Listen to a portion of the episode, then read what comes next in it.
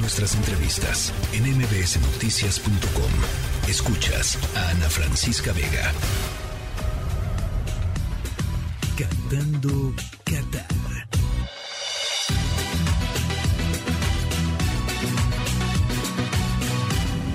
Más allá del Mundial.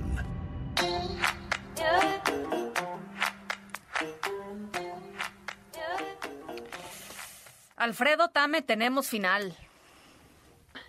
Ana Francisca, llegó la final, se fueron 61 partidos del Mundial Hijo. para podernos dar precisamente la final. Y es una final que, si lo vemos a la distancia, era una final que muchos podríamos haber pensado podría suceder por los Sí. cruces, por cómo llegaban.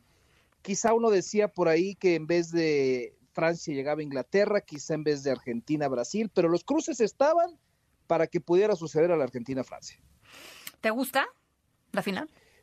Sí, sí, me encanta. Creo que son los dos mejores equipos que ha tenido selección. Eso no tengo la menor, perdón, el mundial, no tengo la menor duda.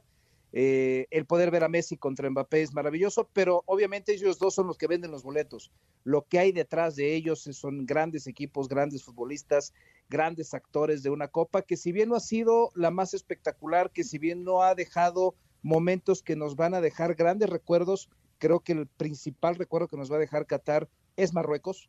Pero fuera de todo esto, me parece que se ha dejado un poquito las sensaciones de escasez en muchas cosas, pero la final creo que nos puede salvar. Bueno, eh, a ver, entonces, vayamos por partes. Lo bueno de hoy. Mira, lo bueno, se tiene que mencionar desde luego la clasificación de Francia.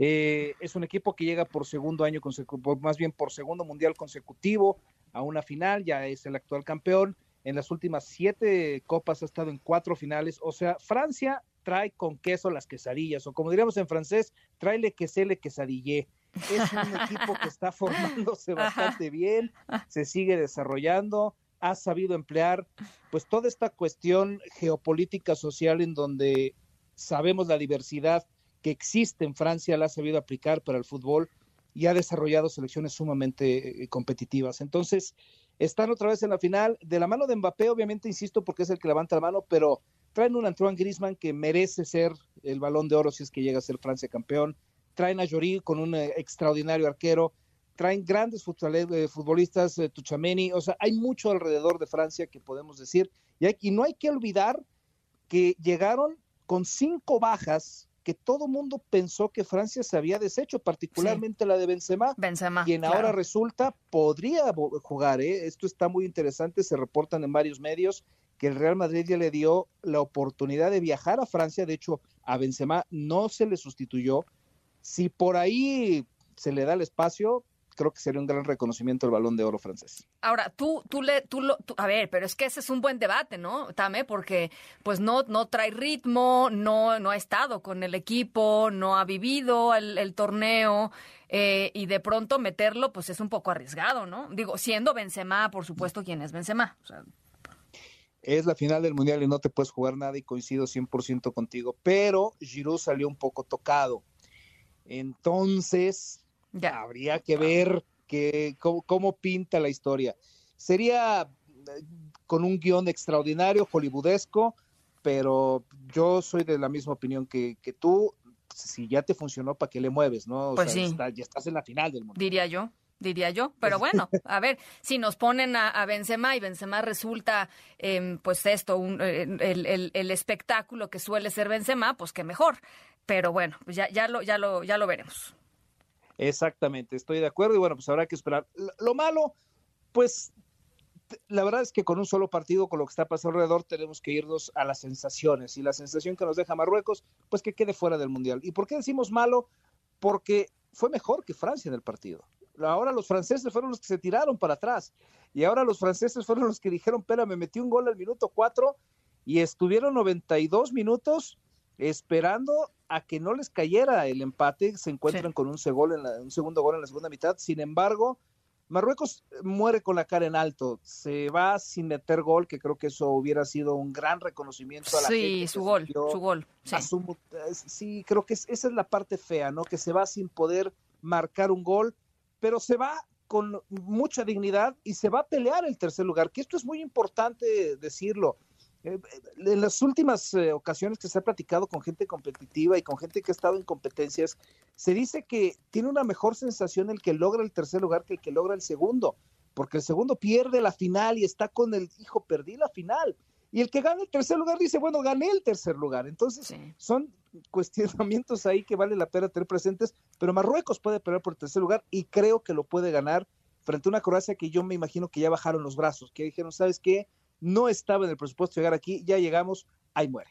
Sí, bueno, y fíjate, yo quiero recuperar antes de antes de pasar a, otra cosa, em, la verdad, como parte de lo bueno, el final del partido entre, entre estos dos equipos, entre Francia y, Marruecos hoy, eh, unos gestos pues de, solidaridad y de, yo diría, de reconocimiento y de admiración incluso de jugadores franceses al equipo marroquí, a jugadores particulares del equipo marroquí cosa que contrasta mucho con algunas de las pues de las eh, eh, escenas que vimos no los argentinos burlándose de los de los eh, holandeses los holandeses sacándole la lengua a los argentinos no o sea este, e, esto me gustó hoy mucho, me conmovió, de hecho, incluso. Y hay, hay varios mensajes en, redes sociales. Está un mensaje de Mbappé, por ejemplo, em, eh, hablando con, con eh, Achraf Hakimi, diciéndole, este, no, no tienes por qué estar triste, ¿no? E, eres un, eres maravilloso, hiciste historia. Y, eso, la verdad, es parte del deporte y es, es la parte bonita del deporte que nos mueve mucho, a muchos.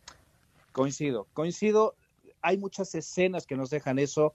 Eh, creo que fue un, mundial de mucho fair play, donde cuando sucede lo de Argentina contra Países Bajos, pues todo el mundo se destapa y, se va encima de los argentinos, que han salido, eh, Ana Francisca, muchísimos temas, eh, donde se habla de todo el castigo de Bangal previo al, partido y años posteriores, este, años anteriores. Sí, previos, sí, sí.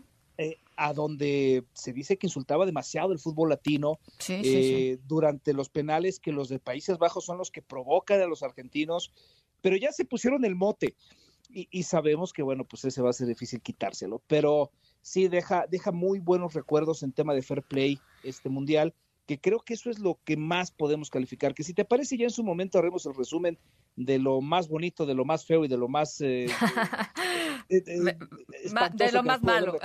sí, me parece muy bien. Me parece muy bien.